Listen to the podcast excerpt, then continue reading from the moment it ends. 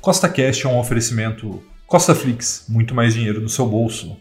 Levante ideias de investimento. Seja bem-vindo a mais um podcast que tem por único objetivo colocar mais dinheiro no seu bolso. E no podcast de hoje nós vamos ter mais um episódio da série Batalha de Ações, onde nós vamos comparar os fundamentos entre o Banco Itaú e o Banco Inter. Então fica até o final desse podcast para entender tudo que eu tenho para te mostrar sobre essas duas grandes empresas. Então, se você já gostou do tema desse podcast, segue o CostaCast aí na sua plataforma, pois temos três podcasts por semana. E lembrando, nada do que a gente fala aqui é uma recomendação nem de compra nem de venda, é apenas para te inspirar a investir melhor, tá bom? Então, vamos lá. Primeiro vamos conhecer aí os participantes da Batalha de Ações hoje, que lembrando aí é mais um Davi contra Boleza, então vamos começar por Davi, Banco Inter, tá? Ele é um banco digital que vem crescendo muito nos últimos anos, ele foi fundado em 94 como uma ala financeira, né, dentro do grupo MRV, lá de Belo Horizonte.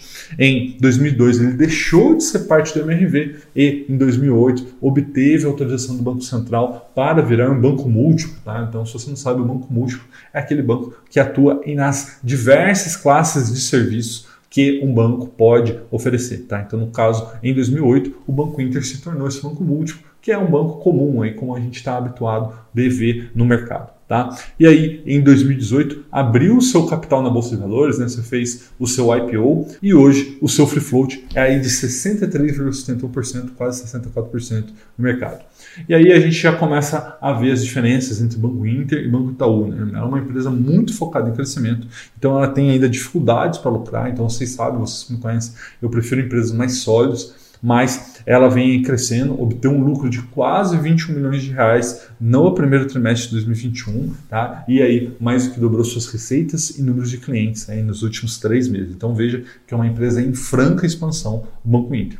E do outro lado, nós temos um Golias, né, que no caso é o Banco Itaú, é o maior banco da América Latina, foi fundado em 1924, então daqui a pouco ele está fazendo 100 anos, a gente está falando de uma instituição gigantesca que cresceu muito bem desde a sua fundação até que em 2008 se tornou o Colosso, que é hoje, né, quando ele fez a fusão com o Unibanco. Tá? Hoje ela é uma máquina de fazer dinheiro em todos os segmentos bancários que você possa imaginar. E não só isso, também é uma grande empresa de participações. Tem participado na Quineia, né, que tem vários fundos imobiliários no mercado, na XP, né, inclusive está aí próximo a ter uma cisão com a XP sobre a Porto Seguro, né, que é meio que um braço de seguros do Itaú. Então ali está falando de grandes, grandes empresas, tá?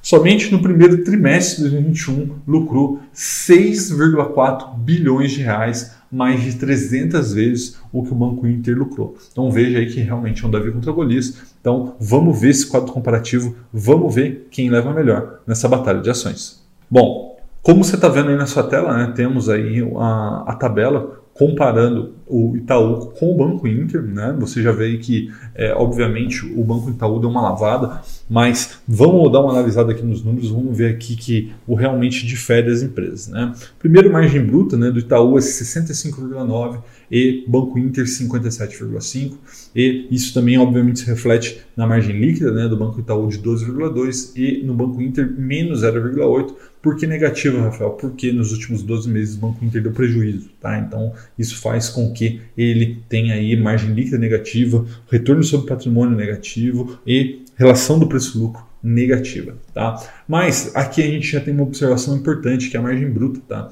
Como você pode ver, a do Itaú é maior do que o Banco Inter, né? Então, como o Banco Inter é uma empresa digital, né, uma fintech que não cobra taxas, enfim, isso se reflete no balanço, né? Ele lucra menos, isso faz com que é, seja cada vez mais difícil ele extrair receita e, consequentemente, também lucrar no longo prazo, tá? O dividend yield dos dois muito pequeno, né? Do Itaú 2,1 e do Banco Inter 0,1 e aí principalmente do Itaú foi por conta aí do Banco Central que pediu para os bancos reterem, né? Na realidade não pediu, né? Impôs, né? Que os bancos não distribuíssem dividendos no ano de 2020, então impactou aí no dividend yield.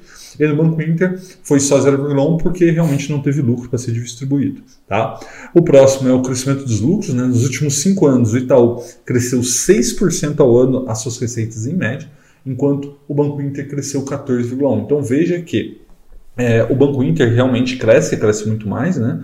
É, o que é esperado, mas o Itaú não está lá dormindo ou diminuindo de tamanho, muito pelo contrário, ele também cresce, cresce bastante. Né? 6% uma empresa do tamanho do Itaú não é pouco não.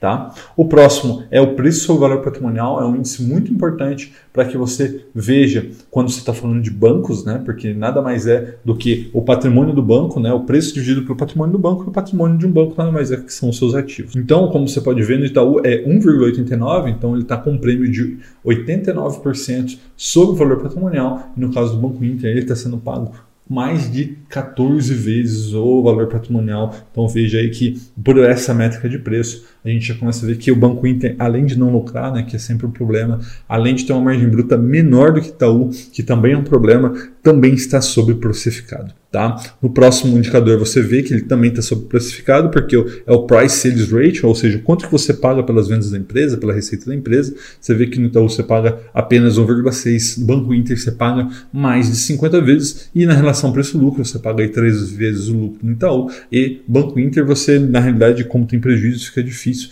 essa métrica, mas daria menos 6.500. Tá? Então é o famoso 7 a 1, né? o Banco Inter tomou de 7 a 1 do Itaú. Tá? Então, voltando voltando aqui, é, as pessoas perguntam, ah, Rafael, mas é, por que, que, então as pessoas investem no Banco Inter e não investem no Itaú, ou investem nos dois? Será que eu deveria fazer isso? Então, assim, o que, que é importante você saber aqui, tá?